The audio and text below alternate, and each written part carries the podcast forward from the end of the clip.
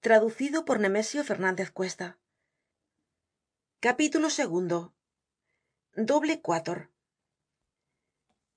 estos parisienses eran uno de tolosa otro de limoges el tercero de cahors y el cuarto de montauban pero eran estudiantes y quien dice estudiante dice parisiense porque estudiar en parís es nacer en parís estos jóvenes eran insignificantes. Todo el mundo conoce su tipo. Cuatro imágenes del primero que llega. Ni buenos ni malos ni sabios ni ignorantes ni genios ni imbéciles. Ramas de ese abril encantador que se llama veinte años. Eran cuatro óscares cualesquiera porque en aquella época aun no se conocian los arturos. Quemad en honor suyo los perfumes de la arabia decia la novela oscar adelanta. Oscar voy á verle. Se salia de ossian.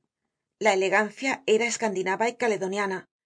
El género inglés puro no debia prevalecer hasta despues y el primero de los arturos wellington acababa apenas de ganar la batalla de waterloo.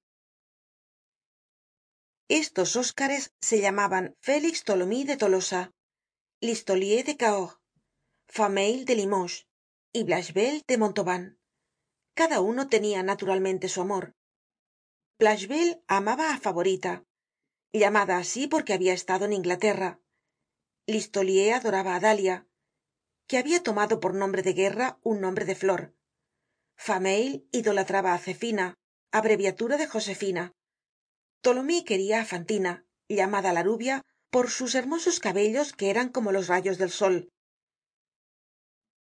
Favorita dalia zefina y fantina eran cuatro encantadoras jóvenes perfumadas y radiantes un poco obreras aun porque no habian abandonado enteramente la aguja distraidas con sus amorcillos y que conservaban en su fisonomía un resto de la serenidad del trabajo y en su alma esa flor de la honestidad que sobrevive en la mujer á su primera caida una de las cuatro se llamaba la jóven porque era la menor y otra se llamaba la vieja la vieja tenia veintitres años. Y para no callar nada diremos que las tres primeras eran mas esperimentadas mas despreocupadas y mas amigas del ruido de la vida que fantina la rubia que aun vivia en su primera ilusion dalia zefina y sobre todo favorita no hubieran podido decir lo mismo porque habia ya mas de un episodio en la novela de su vida. El amante que se llamaba adolfo en el primer capítulo se convertia en alfonso en el segundo y gustavo en el tercero. La pobreza y la coquetería son dos consejeros fatales. El uno murmura y el otro halaga. Y las jóvenes del pueblo tienen ambos consejeros que les habla cada uno á un oido estas almas mal guardadas les escuchan y de aquí provienen los tropiezos que dan y las piedras que se les arrojan se les oprime con el esplendor de todo lo que es inmaculado é inaccesible. Ah si la señorita aristocrática tuviese hambre. Favorita tenia por admiradoras á zefina y á dalia á causa de haber estado en inglaterra. Habia tenido muy pronto casa propia.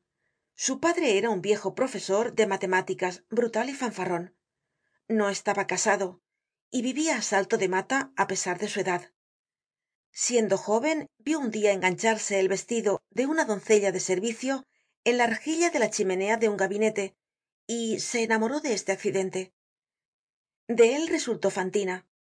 Esta encontraba algunas veces á su padre que la saludaba.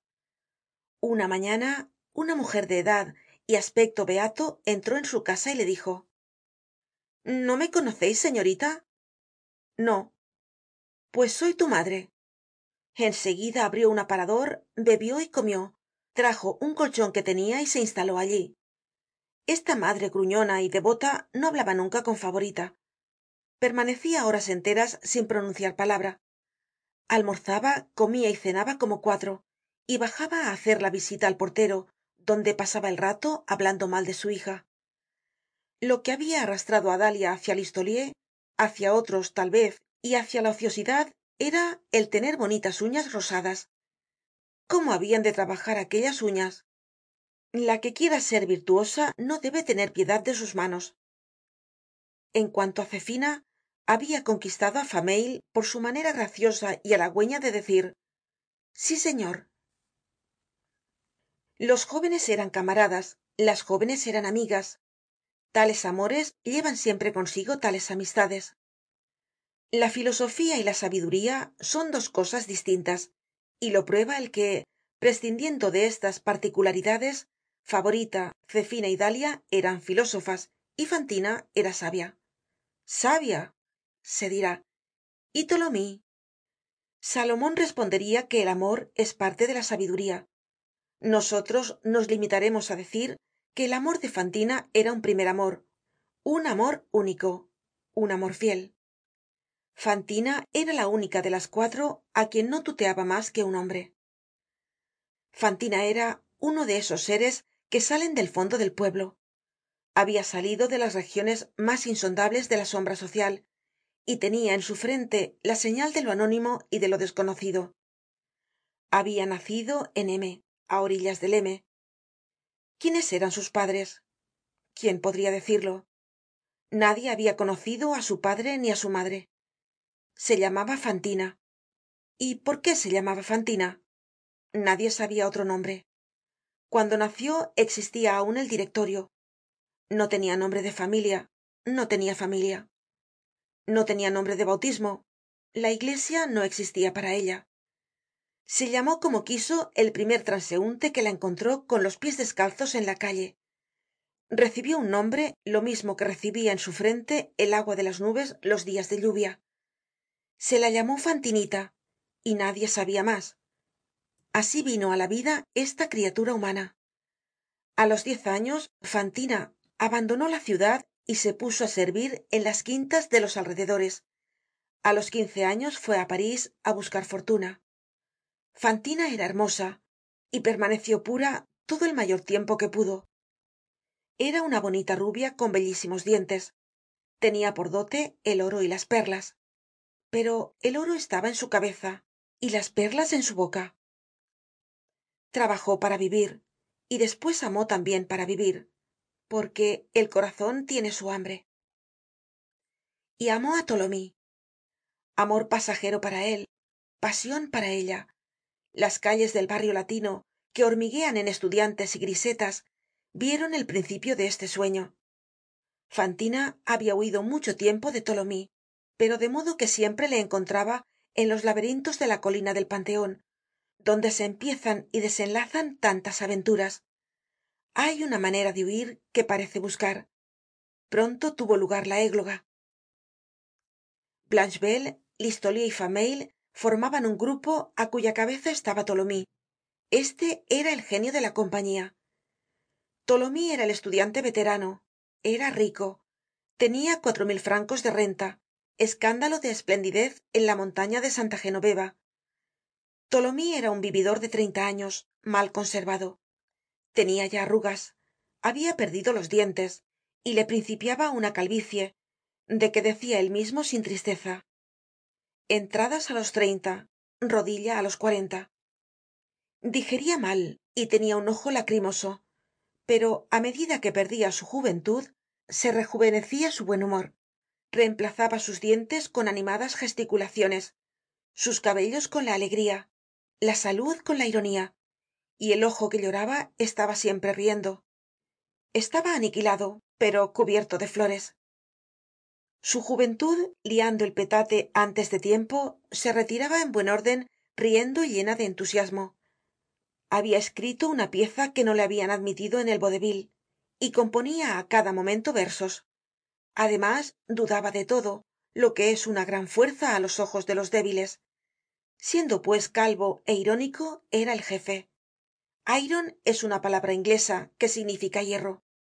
Vendrá de aquí la palabra ironía un dia tholomyes llamó aparte á los otros tres hizo un gesto propio de un oráculo y les dijo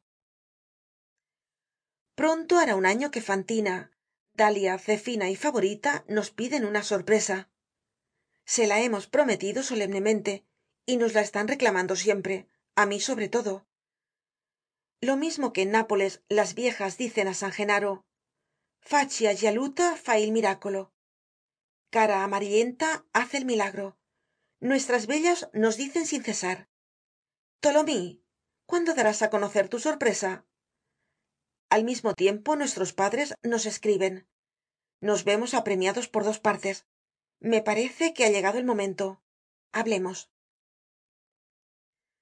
Tholomyes bajó la voz y articuló misteriosamente algunas palabras tan alegres que de las cuatro bocas salió á carcajadas un gran entusiasmo al mismo tiempo que blachevelle esclamaba es una gran idea hallaron al paso un café lleno de humo y entraron perdiéndose en aquella espesa atmósfera el fin de su conferencia el resultado de aquel secreto fue una gran partida de campo que se celebró el domingo siguiente invitando los cuatro estudiantes á las cuatro jóvenes